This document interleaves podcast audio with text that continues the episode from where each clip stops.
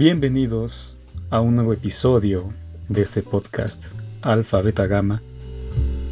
Y hoy, porque por fin hoy, hoy, porque me tardo mucho siempre en subir, a veces no sé, no sé ni de qué hablar. Pero bueno, por fin hoy, nuevo episodio. Y vamos a hablar, vamos a recordar, va a ser una un recuerdo no, no muy lejano, hace apenas el año pasado, de esto. Bueno, vamos a recordar lo que el mundo, vamos a recordar el mundo antes de la pandemia. Por supuesto no todo es abarcar un montón de cosas y solo va a ser una reminiscencia breve. ¿De qué va a ser esta reminiscencia, este recuerdo, esta memoria? De cuando se acudía, cuando se podía acudir a las cafeterías. Hoy día no sé si, si ya las hayan abierto, la verdad es que la verdad es que no salgo. A mí la verdad es que sí me encanta esto de la cuarentena. Porque pareciera que yo siempre estoy en cuarentena, no salía mucho. Así que por eso mm, es rara, era muy raro que yo acudiera a, a una cafetería. Y por no sé si llamarle infortunio o, por suerte, eh, tuve que meterme, consumir, consumir, pero yo no pagué, por supuesto, este café Starbucks. Así que vamos a recordar cómo era el mundo, cómo eran las cafeterías antes de la pandemia. Así que esto se llama Starbucks o lo imbécil de ponerle nombre a un vaso desechable. ¿Qué aguas con eso, eh? Ponerle nombre a un vaso desechable, algo que se desecha, ¿eh? Algo que se desecha lleva el nombre del consumidor. Es una analogía, es una referencia del propio este, consumidor. ¿eh? Somos desechables, solo somos un nombre sobre algo que va a la basura. Según yo, ¿eh? porque hoy posmodernismo de todo, de todo, de todo, de todo se enfada. Así que bueno, vamos a comenzar. Me dedico a muchas actividades, todas ellas con el mismo fin, sobrevivir. He sido profesor universitario, de bachillerato y de secundaria. Diablero en la central de abastos, de donde me inspiré para escribir chistes colorados para pervertidos consumados. También fui encuestador en elecciones de todos los niveles de gobierno. En muchas ocasiones, los priistas me regalaron una torta de tamal, por supuesto, y un refresco de lata. ¿De qué, de qué presentación? 350 mililitros, por supuesto, de Coca-Cola para acentuar la vulgaridad.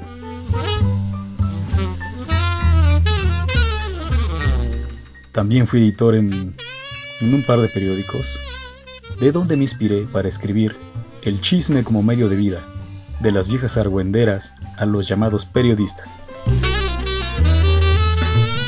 Fui redactor en ámbitos gubernamentales. Macuarro, para los que no sepan macuarro, aquí en México así se les llaman los albañiles o alarifes o trabajadores de la construcción, un eufemismo. Como todos los eufemismos son tontos y, alejan de la realidad. Bueno, también trabajé como macuarro. Allí aprendí a beber, o sea, con, en ese rubro, en ese ámbito, en esa sociedad. Aprendí a beber una caguama de un solo trago y a mantener el equilibrio con una cubeta o un bote de 50 kilos de, mezcla, mientras ascendía por una escalera improvisada. He chambeado en tantos lugares que al recordar fatigo. Bueno, también hace tiempo trabajé como guía de conversación en un instituto para la enseñanza del idioma español para extranjeros.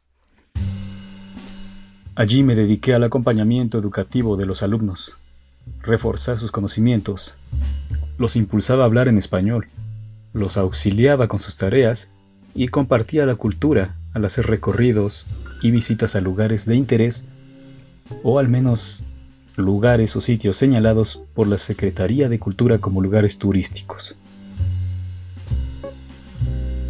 Era un buen trabajo, pero como en todos, la paga nunca es suficiente. En ese ambiente conocí a mucha gente e hice algunos amigos. Me reunía con uno de ellos en un Starbucks. Fue la primera vez que visité uno de estos antros. Desde su llegada a México, mi amigo acudía a diario a tal sitio a beber café. Este amigo al que nombro así era, antes de ser mi amigo, bueno, él, él me llamó así, era un alumno que había llegado allí y entonces me lo asignaron para departir, para auxiliar en, en lo que quisiera. Por supuesto siempre enfocado en la enseñanza del idioma español, de la lengua española. Así que él decía, vamos allá, vamos a beber un café. Y yo, a mí me encanta el café, así que le dije, sí, vamos. Bueno, mi amigo acudía a diario a tal sitio, o sea, al Starbucks, a beber café. Siempre el mismo lugar. Eh, estaba en el centro, en un lugar céntrico aquí de la ciudad de Puebla. Bueno, allí todos los empleados lo conocían. Lo llamaban por su nombre, que por cierto era el mismo que el mío, George. Así que le decían, lo de siempre, George. Ay, nunca supe, yo nunca supe qué pedía. Pedía algo como especial, que bueno, ellos, porque ya, ya sabían. Por eso decía que sí, lo de siempre. Y bueno, yo probaba bebidas diferentes. Y son eso, solo bebidas. Por supuesto, era un lugar diferente para mí. Había asistido a conceptos llamados cafebrerías que son restaurantes, bibliotecas y librerías al mismo tiempo. Tienen por mobiliario desde lo común, sillas y mesas, hasta espacios estilos árabes, donde se puede disfrutar del menú y la convivencia a ras de suelo, así como sillones que más bien eran camas, donde los clientes se pueden acostar, a leer o a dormir. Vi a varios sujetos y sujetas sujetes, ahora con lenguaje inclusivo, bueno, no, ya olviden esa tontería. Había varios sujetos allí, muchas veces, empiernados con los otros. Y bueno, se cubrían los rostros, para, cual máscaras, con los libros de pasadura y bonita edición. O sea, así dormían. Yo, bueno, yo nunca vi los títulos, pero una pastadura se identifica enseguida. En esos lugares también se celebraban presentaciones de libros. Ojo, hablo de las cafeterías, no de Starbucks. Se celebraban allí, en esos sitios, en esos este, conceptos, presentaciones de libros, y por lo general son puntos de encuentro de escritores e intelectuales, así como personas que se asuman como tal. Yo lo definía como un circo de los horrores.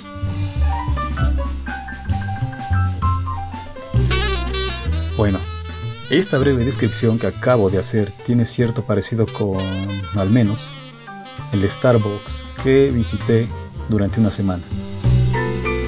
El primer día me resultó extraño. A mi parecer, no hay privacidad como en otros cafés. Conste que por eso señalé que solo visité una sucursal céntrica en Puebla. No sé, la verdad, no he entrado nunca a otro y no creo entrar. Así que por eso Digo que en este, a mi parecer, no había privacidad como en el resto de los cafés, o sea, me refiero en otras franquicias, no en la misma. Bueno, no había privacidad en tanto que los espacios de consumo mantienen distancia de otros. es decir, en otras cafeterías hay mesas con determinado número de asientos. Si una pareja ocupa tal sitio, guardan una distancia prudente de los otros, así sea de 30 centímetros de la otra mesa.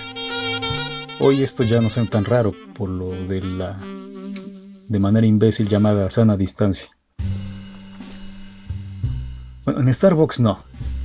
Apenas entrar, se, allí en ese, en ese local se hallaba un sillón enorme con mesas delante de él. O sea, era un sillón largo, larguísimo. Y estaban las mesas, varias mesas delante de él.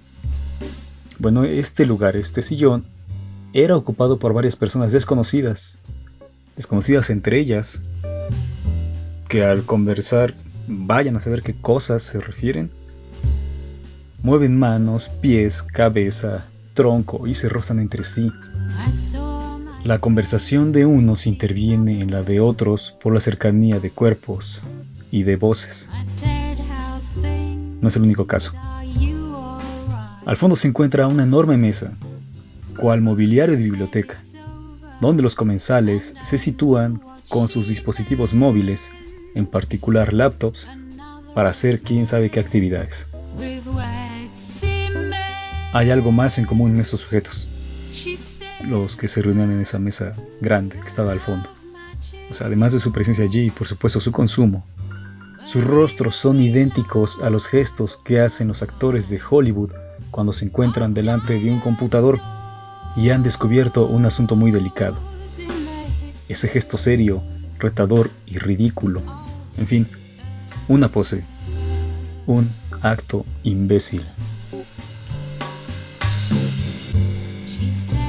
Por último, en cuanto a espacios para descansar, este café cuenta con sillones ligeros, individuales, ordenados por pares, uno delante de otro y uno más al lado. En medio de ellos dos pequeñas mesas redondas. En estas últimas era donde nos sentábamos a estudiar, o sea, mi, mi amigo y yo. Allí tomábamos asiento. Siempre, todos los días, tuvimos frente a nosotros a otros sujetos y sujetas y sujetes. Esto, para mí, representaba, bueno, representa mucho más ahora. Ahora para todos esto ya, ya estaría prohibido, de hecho está prohibido. Pero esto para mí representa y representó entonces una invasión territorial de ese espacio que se obtiene por derecho de consumo y asistencia primera.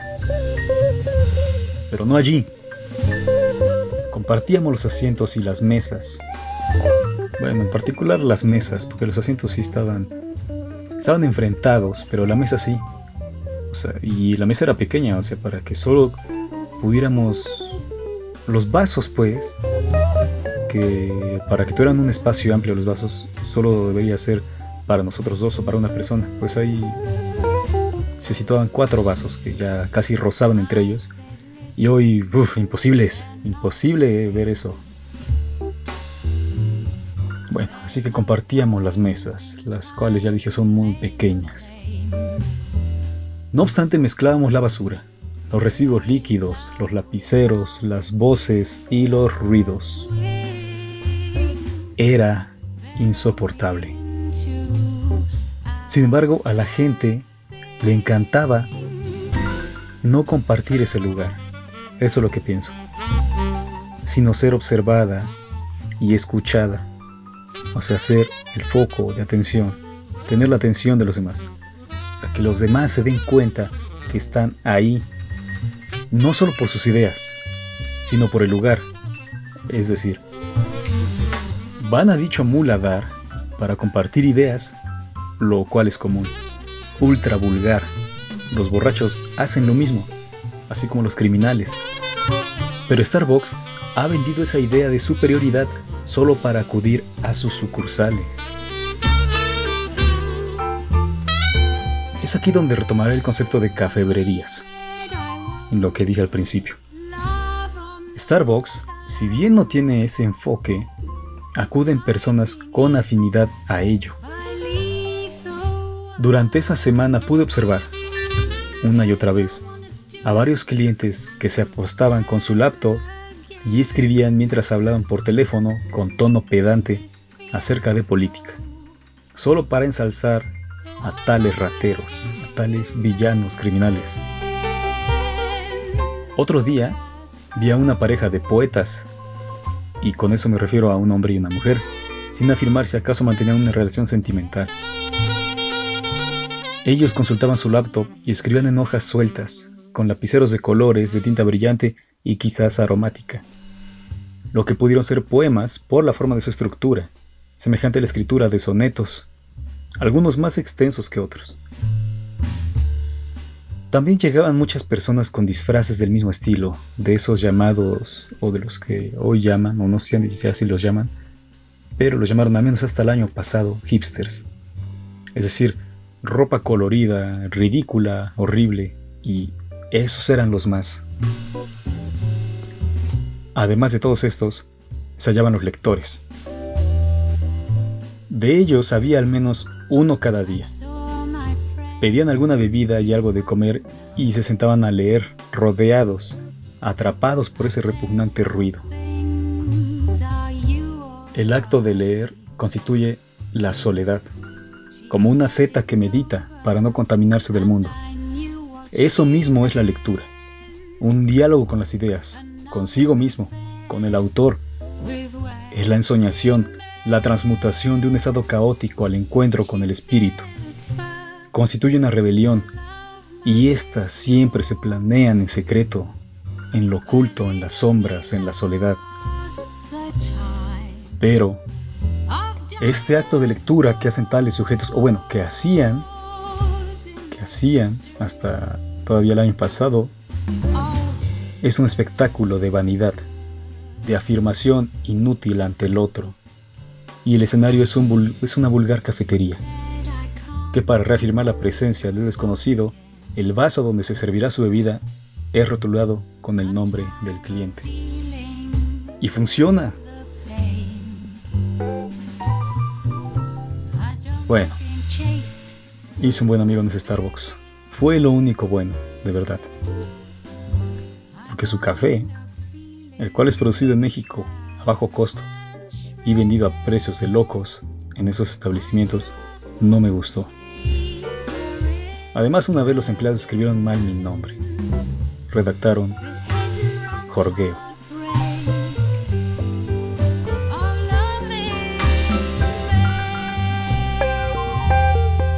Bueno, y eso es todo por hoy. Solo quería recordar cómo era el mundo antes de la pandemia. Recordar los hacinamientos, como bueno, ya todo lo que escucharon, hoy ya es imposible. Oye, no sé, la verdad, yo he visto... No, no sé por qué, eso, por qué hace la gente eso. A mí me molestaba siempre, uno estaba formado y... y no, no sé, le tiene miedo al vacío, yo qué sé. A la distancia se, desconocidos, gente desconocida se acercaba a mí, estoy en la fila del banco, que odio también las filas y odio los bancos se acercaban a mí, pero ya casi me abrazaban. Apenas no podían ni rascarme un poco a la altura del riñón hacia atrás, sobre mi espalda, porque solo ese movimiento ya golpeaba con el codo a alguien de tan cerca que estaba. Y bueno, gracias a la pandemia, vino con ello la sana distancia, como le dicen, y ese, o al menos acá en México, y crearon para ello la Secretaría de Salud, y no sé qué, otros tontos. Uno, una suerte de dibujos animados, de, animaciones, como, una, como remedos de superhéroes. Y una se llama Sana Distancia. Pero bueno, eso trajo lo, lo bueno de la pandemia es eso, que al menos no todos, pero sí la mayoría ya respeta la distancia.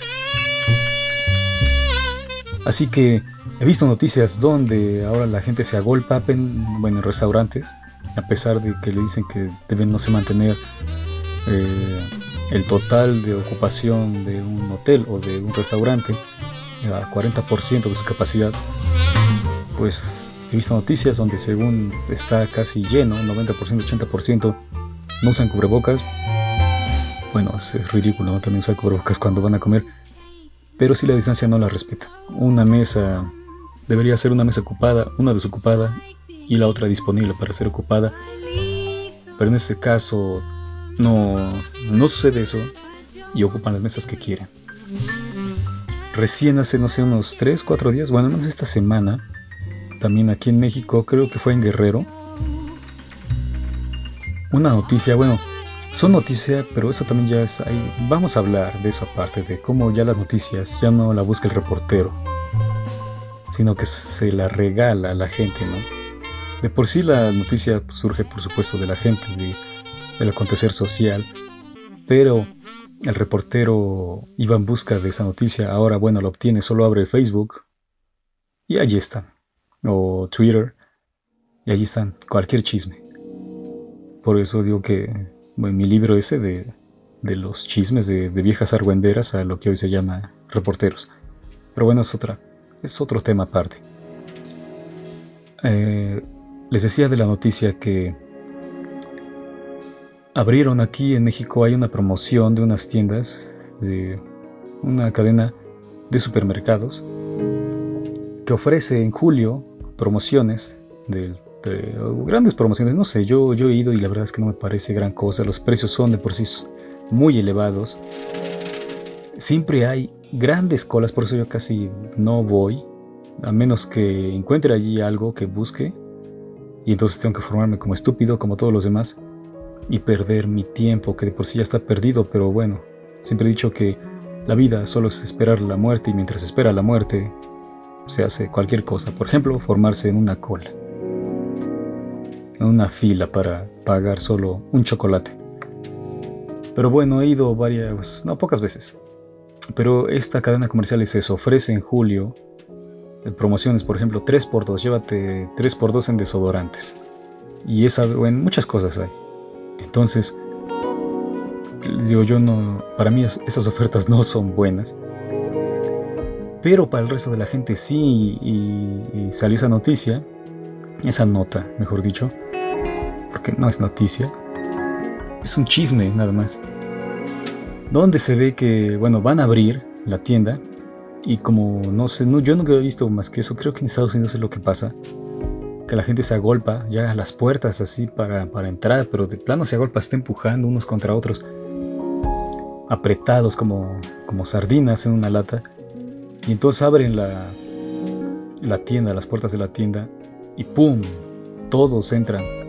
Y por supuesto la primera fila, todas las personas de la primera fila son derribadas, algunos con más suerte, con más pericia, le ingresan y pues a ver qué hacen, a comprar, a ver. Pero los demás este, caen al piso, los pisotean, caen otros, como si le hicieran bolita.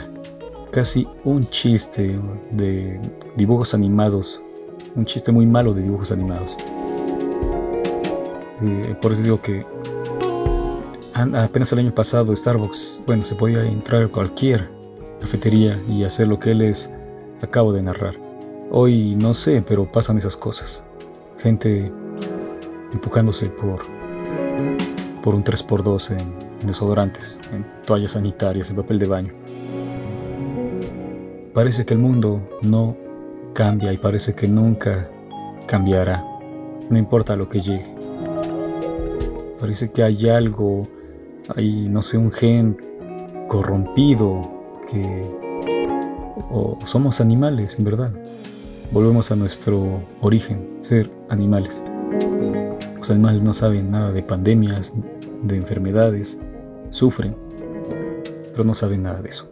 Y tampoco de ofertas de 3x2, así que creo que el humano es más imbécil. El, el animal es animal, el humano es imbécil. Pero bueno, ¿qué opinan ustedes? ¿Fueron alguna vez a un Starbucks? Yo creo que sí. Súper populares es decir, súper vulgares. Y por favor no se enojen con esto. Porque hoy les digo, todo, todo ofende, no sé por qué. El posmodernismo, la marca, repito, la marca, un rasgo particular del posmodernismo es llorar por todo. Como un niño, ¿no? Que hace berrinche. Y solo así resuelve sus cosas, ¿no? Le dan el chocolate o o no, yo qué sé, no, lo complacen y ya, parece que así es el posmodernismo ahora. No importa qué edad tengas, solo basta llorar y grabar con el teléfono y ya. Eres redimido. Eres vindicado, pero bueno, eso se acabó acá. Espero que hayan recordado, que les haya causado algo. Espero que no se molesten. Si se molestan, pues díganmelo no importa. Críticas constructivas, destructivas, háganlas llegar. Ya saben, en este la dirección para si quieren ver también este, la parte de YouTube, está ahí la descripción, el link al canal, en la, debe estar por ahí, en algún lugar, depende de donde lo, lo busquen, pero bueno, se acuden, este, este podcast por supuesto está albergado en Anchor y de allí está distribuido a las más plataformas, así que se acuden al lugar de origen, a Anchor, allí estará el link del canal de Alfa Beta. Y si no lo encuentran y si no quieren ir a buscar eso, entonces cualquier crítica, les digo, escriban a todo en minúsculas a bg.correctores.gmail.com En Twitter igual está lo mismo, abg.correctores.correctores. Allí también estamos en Facebook y por acá. Si de alguna manera pueden dejar un mensaje, una palabra, una maldición, una grosería, lo que sea.